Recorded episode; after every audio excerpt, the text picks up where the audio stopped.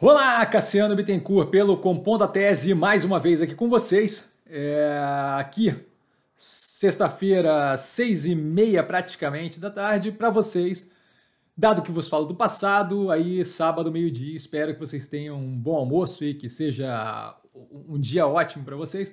Tá? A gente vai ter um vídeo novo a partir de, das 7 horas da noite, domingo, todo domingo, então tem aí uma novidade acontecendo. Nesse momento aqui, vamos focar no Compondo a Tese, basicamente, sempre começando com aquele disclaimer, né, o que eu falo aqui, é a forma como eu invisto.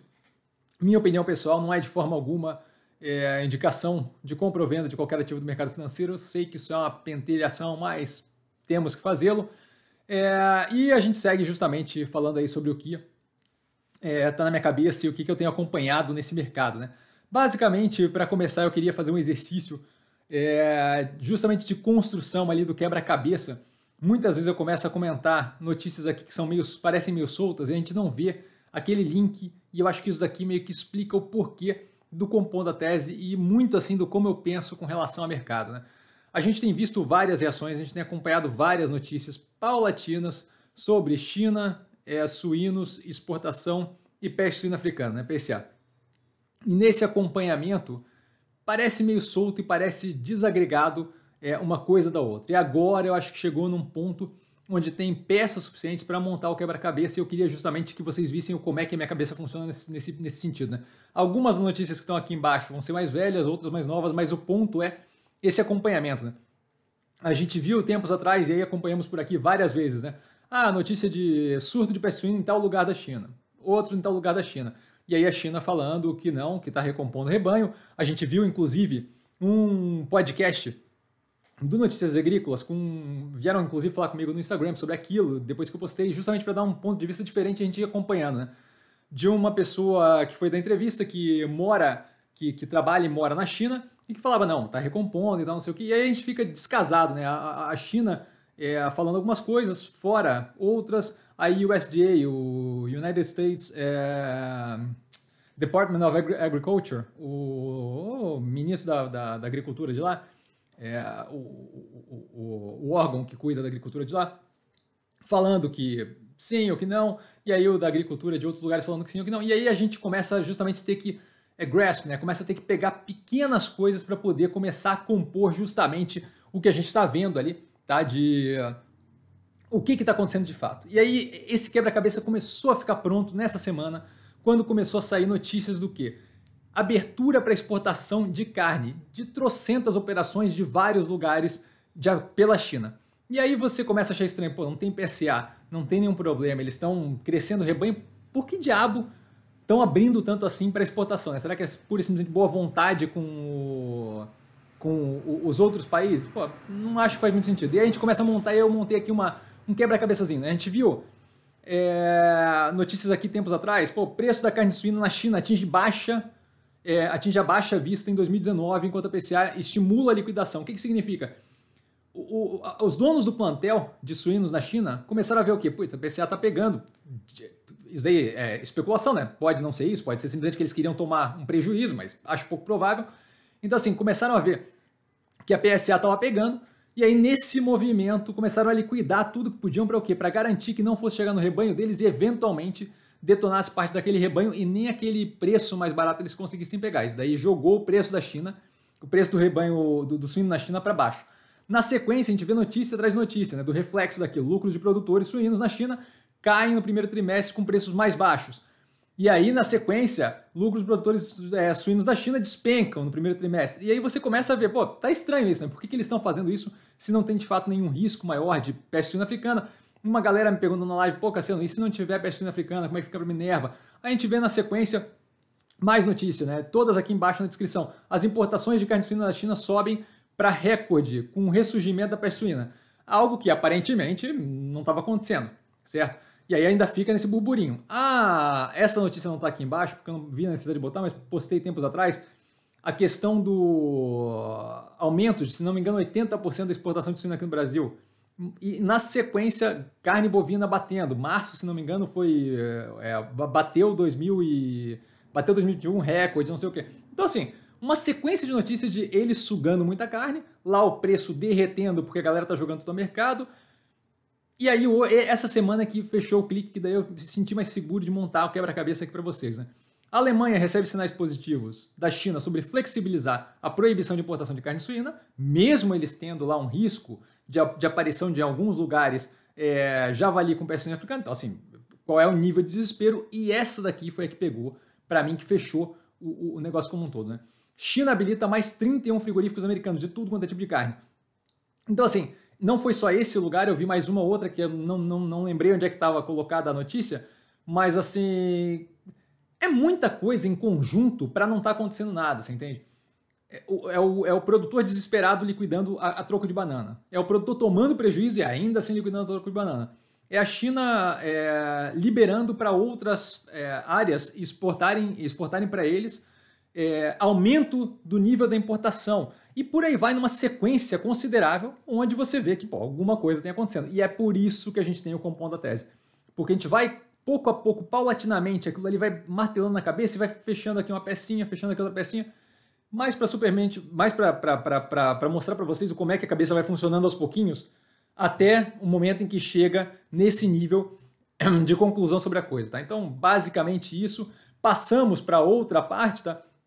Algumas notícias aleatórias que eu achei bem importantes. O CEO da Pfizer é, dizendo que até o final do ano a gente deve ter um remédio para tratar Covid-19. Não é certeza nem nada, mas é mais um indicativo positivo. Um deles é administrado via oral, então uma pílulazinha bem positiva, uma possibilidade aí de, é, uma vez que você consiga reduzir aquele nível de infecção inflamação, é, a, a cytocine storm, né, a tempestade de citocina, é, uma vez que você consiga reduzir aquilo de forma a não causar morte, você reduz violentamente é, o risco todo com a doença, e isso daí deve melhorar muito é, a, a, o como está o comércio global e a, a, vida das pessoas e por aí vai. Aí a gente, a gente fica em outro padrão.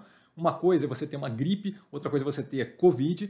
Então, se você consegue transformar isso em algo tratável, vira outra, outra questão, e aí a gente tem uma melhoria considerável do mercado como um todo, né? Crédito imobiliário com recursos da poupança novamente crescendo agressivamente, se não me engano foi fevereiro que eu comentei aqui que tinha batido recorde março agora novamente, ou se foi março de novo, mas não, não, não saberia dizer se foi essa que eu comentei. De qualquer forma, aquele ponto que eventualmente me pergunta, ah, Cassiano, o mercado, será que vai subir, será que não vai subir? Segundo a instituição aqui, o montante foi maior da série histórica iniciada em 94. Então, assim, estamos indo numa direção bem positiva.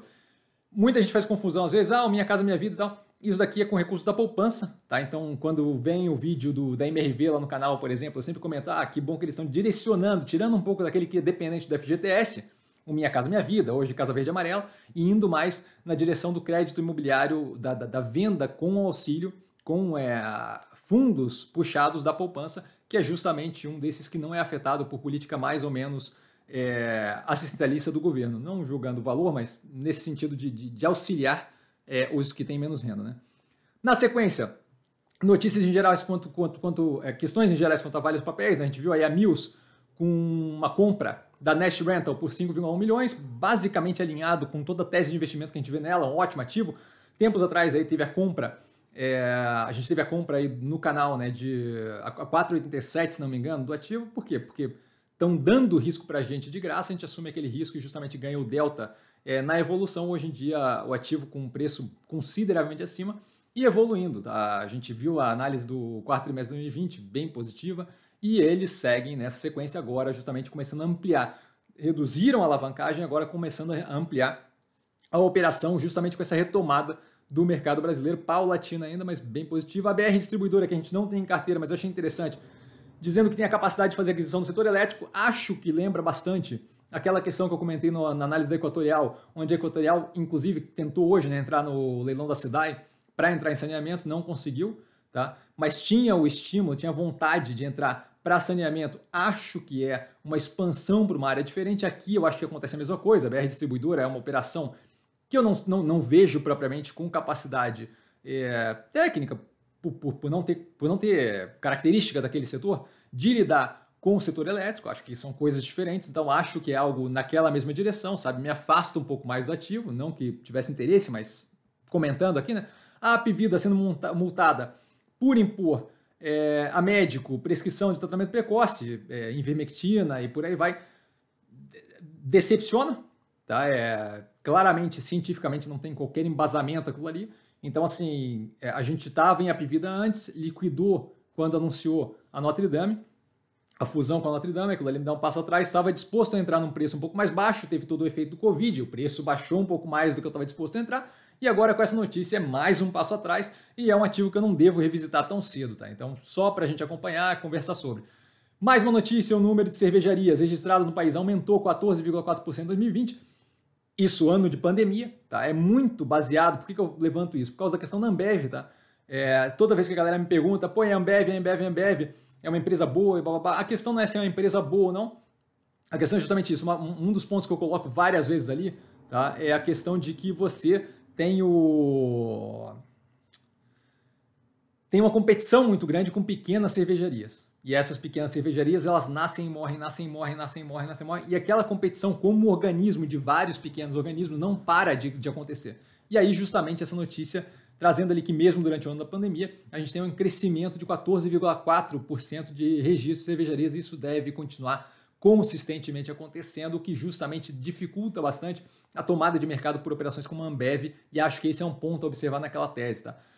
Com relação a G2D é, Investments, que a gente é, fez a, a reserva hoje, tá, como comentado, e vai ser comentado justamente no vídeo novo de domingo, às 7 da noite, e aí com mais clareza, tá? É, eu acho que é importante acompanhar as operações que estão abaixo daquela, daquele venture capital. Uma delas é o mercado Bitcoin, que eu comentei justamente na análise, e a gente vê aí duas notícias bem interessantes sobre o mercado Bitcoin essa semana. O meu bank é a nova conta é, e carteira digital para clientes do mercado Bitcoin. É uma evolução, acho que vale a pena acompanhar, porque é um dos ativos que a gente tem ali embaixo daquele, daquele, daquela operação de VC, de, de Venture Capital. E o mercado Bitcoin e a Distrito, que, diga de passagem, tem vinculação com, outra, com outro ativo da nossa carteira, o ativo que mudou de nome é, essa semana, né? a, a, a Via, que era Via Varejo, agora é Via, tá? que tem ali um pedaço do distrito, que é basicamente uma, uma estimuladora, meio que uma incubadora de startup, tá? o mercado Bitcoin e ela lançando plataforma para facilitar investimento em startups brasileiras, o que vem vinculado não só à operação da, da G2D Investments, que é essa que, que BDR que eu reservei hoje, mas também vinculado com outra operação da carteira que é a da Via. Acho que isso daí dá uma, começa a dar uma noção maior de para onde estamos indo e eu vejo como muito positivo. Tá? Pontos mais vinculados a governo e setor público no Brasil, a oposição parece que vai apoiar a reforma tributária, disse o Alessandro Molon. Vamos ver o quanto isso é real ou não e o quanto eles vão pedir para ir numa direção ou outra, mas não deixa de ser, no mínimo, hipoteticamente, um alinhamento numa direção de possivelmente viabilizar ali, uma reforma tributária é algo para acompanhar. Tá? Me chamou a atenção a notícia, não é nada determinístico nem para um lado nem para o outro. E o governo com a Câmara fecharam um acordo para fatiar em quatro partes a reforma tributária. Acho que é o mais positivo? Não acho que é o mais positivo, mas acho que é o viável. E se a gente tiver de fato evolução nesse. nessa. Se a gente tiver de fato evolução nesse, nesse assunto de forma a ir numa direção de, de viabilizar mudanças positivas e, e estruturantes para o país, que seja. Tá? Então acho que pode ser um movimento positivo. Agora que começa esse burburinho de possivelmente segunda-feira receber é, o, a indicação do relator e, e, por aí tocando, a gente deve justamente acompanhar isso mais de perto. Parece que é um intuito ali levar isso à frente. Tá? Outro ponto que eu achei interessante é o chanceler brasileiro e embaixador é, chinês trocando afagos. A gente via é, o, o, nível de política internacional, política exterior, relação exterior, né, com o Ernesto Araújo completamente diferente do que a gente vê nesse momento. Então, assim, acho que é um, um movimento na direção mais positiva para o, para o país, para o mercado como um todo. Então, isso daí começa a mostrar é, um pouco mais a cara do novo chanceler, é, que, que, que, começa ali a nos dar uma ideia, de fato, mais tranquilizadora sobre como é que vai ser relação internacional. Ah, Cassiano, por que, que aconteceu isso? Qual foi? Motivado por uma escorregada violenta do, do Paulo Guedes, que falou, é, deu a entender que a, que a, que a, que a que, a, que o vírus era chinês e adding insult to injury, adicionando ali um pouco de, de, de, de, humilhação no negócio, ainda falou que a vacina americana, que não é americana, né, a BioNTech é alemã, é, de imigrantes turcos, é, que a Pfizer entrou depois do processo de desenvolvimento já ter começado, é, deu a ideia de que essa vacina era mais eficiente, mais eficiente ainda que a outra. Bom, ficou, ficou uma questão estranha, e aí a gente viu justamente a chance do chanceler mostrar aqui veio e eu acho que foi bem positivo. Tá? Com relação aos dois IPOs que a gente pegou essa semana, Boa Safra está aqui um pouquinho é, falando sobre, tá? Foi uma subida agressiva. Na outra direção, a gente teve a Modal Mais, tá? Através da Unity ali, que teve uma queda considerável no dia de hoje. Não me preocupe, eu justamente vou comentar no vídeo de amanhã, tá? É, para vocês poderem é, ter uma noção mais. Eu acho que é, é, um vídeo que era necessário sair. Eu estava ainda buscando como é que ia ser o modelo e acho que todo domingo é algo interessante, justamente falando sobre o que tem acontecido na carteira especificamente e não só é, comentar os assuntos como um todo, um pouquinho mais prático, tá? Fechando, para a gente poder finalizar, vários podcasts tá, que, eu, que eu aconselho e acho que pô, quem tiver tempo, quem tiver condições, é, se não me engano são todos em inglês aqui, mas de qualquer forma, quem conseguir, até para praticar o inglês, acho que é uma coisa interessante.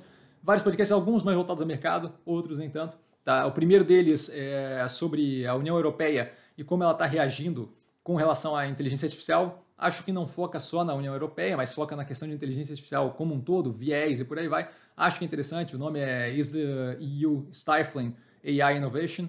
Tá aqui embaixo, é da BBC, tá? se não me engano é o Business Daily. A gente tem um segundo é, que fala sobre geopolítica chinesa, tá? vários pontos interessantes.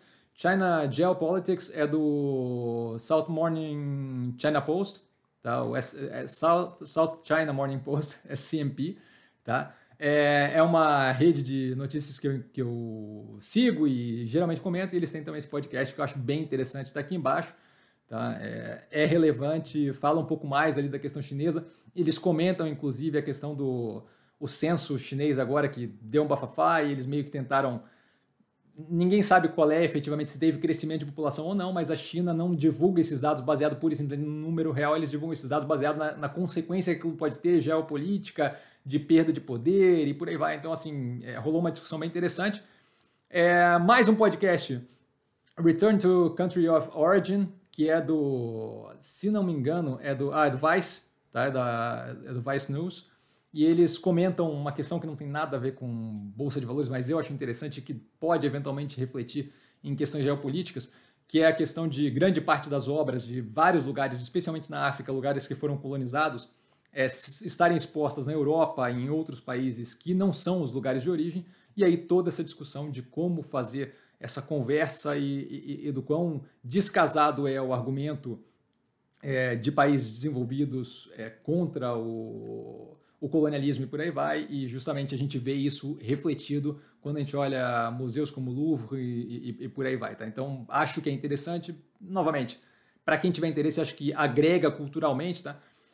Para brincadeira total e tiração de sarro, o Planet Money é um podcast que eu amo, tá? E eles têm uma série de três podcasts, esse é o quarto deles, tá? Sobre a compra e desenvolvimento de um super-herói que eles fizeram mesmo e mexam e tal. E esse daqui especificamente fala sobre a parte de licensing de super-herói.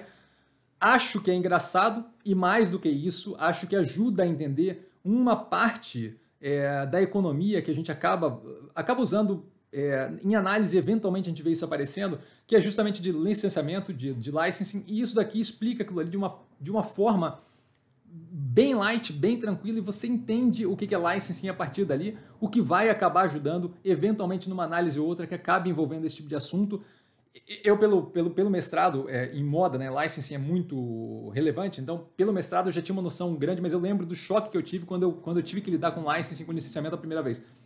É uma, é, é, uma, é uma forma bem interessante de entender. Eu aconselho pegar os três antes que ele explica todo o processo deles adquirindo o super-herói, do quão complicado isso é, porque tem ali um embrólio é, econômico e de business, de negócio, que é interessante, mas quem quiser pegar só esse último, ele fala exatamente da parte do licensing, eu acho que é bem interessante e vai eventualmente ajudar nas análises quando tiver que entender esse tipo de processo em uma outra, em um outro business que a gente tiver aí para analisar, tá?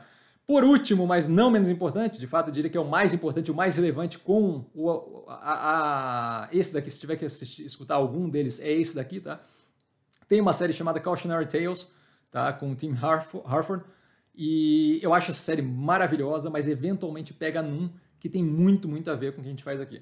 E uma coisa que eu vejo bastante confusão e muitas vezes uma dificuldade de fazer, e eu entendo, porque a, inquietude com o mercado financeiro, a gente, a gente cresce aprendendo que mercado financeiro é comprar e vender, comprar e vender, e fazer, e tem que operar todo dia. E aqui eu acho que vocês ficam angustiados às vezes que eu demoro algumas vezes demora meses para eu fazer uma operação ou outra durante algum período ou outro. E ele fala nesse Cautionary Tale de várias maneiras possíveis da questão, eu não sabia que tinha um nome, mas essa questão de estar preparado, de estar ali mirado, de ficar segurando, como a gente fez hoje com a Modal Mais, por exemplo, sabe? Tá derretendo e eu tô ali tranquilo e olhando, preparado, tem capital, se tiver que aumentar o preço, mas não é o momento. Aguardando o momento de agir, é chamado Masterly Inactivity. Tá? Uma, uma, uma, uma, eu traduziria como inatividade com maestria. Tá? Que é, que é, o, que é, o, que é meio que a arte de você não agir e deixar as coisas desenvolverem para então agir quando você precisar e não sair agindo por qualquer coisa. E eu acho que o, canal aqui faz muito disso, sabe? De esperar desenvolver, de avaliar as coisas, de não colocar a mão até que seja necessário colocar a mão. E esse podcast, de fato, é maravilhoso e quem tiver a chance de ouvir, infelizmente, novamente em inglês, tá? Mas quem tiver a chance de ouvir, muito, muito, muito interessante vale a pena, vale a pena dar uma olhada. E para finalizar, a China lançando o primeiro módulo, e aí não é podcast, tá? da futura estação espacial deles próprios, e eu acho que isso daí começa a demarcar. É, saiu no Wall Street Journal e tem a exame, aqui tem as duas matérias, eu vou deixar, tá? É, eu acho que isso daí começa a demarcar uma, uma, uma nova é, um novo passo na direção do distanciamento deles e justamente aquela tentativa de não sei se vocês acompanham o ciclismo, eu não acompanho, mas assim, você vê, eventualmente o cara pega o vácuo do outro, vai atrás coladinho e eventualmente dispara para de fato tentar ganhar a prova. Com corrida também, com maratona também acontece isso. Eu acho que esse é o momento que eles estão justamente tentando essa separação. Acho que esse é o momento que eles tocaram para o lado e estão começando a tentar correr mais do que aquilo, porque viram a brecha que foi dada pela, por uma sequência de, de, de acontecimentos, tanto positivo da parte deles quanto negativo da parte dos Estados Unidos, que deixou esse espaço para que eles corressem e agora justamente conseguissem é, começar a almejar um primeiro lugar em economia global. Aí é uma questão de opinião de cada um, de visão de cada um, mas eu vejo como de fato assim um, uma galgada naquela direção e acho que essa, essa, esse módulo da estação espacial é meio que um, um, um token, é meio que um, demonstrativo bem específico de agora a gente está correndo sozinho e de fato de querer começar a disparar. Tá? Eu espero não ter me estendido demais, eu sei que várias das coisas aqui que foram faladas foram muito vinculadas a questões aleatórias que não necessariamente vinculadas à bolsa, mas é esse tipo de coisa que me ajuda a ter uma análise melhor sobre o mercado financeiro e não só EBITDA, lucro líquido e por aí vai. Acho que essa expansão é, de ideias ajuda justamente a gente a, a, a ter uma, uma, visão mais ampla e essa visão mais ampla, mais, mais, mais composta de outros fatores que não pura e simplesmente o número do balanço e da DRE, da demonstrativa de resultado de exercício, acho que é justamente isso que compõe é, uma análise mais, mais concisa, mais, mais é, recheada de, de fato, valores que levem a gente a construir uma tese de investimento interessante. Tá? Por hoje, eu fico finalmente por aqui. Vale lembrar que quem aprende a pensar boa supera com mero detalhe. Novamente, como sempre, precisando de mim, tô no Insta. Não trago a pessoa amada, mas dúvida sempre tiro. Grande abraço, galera. Valeu!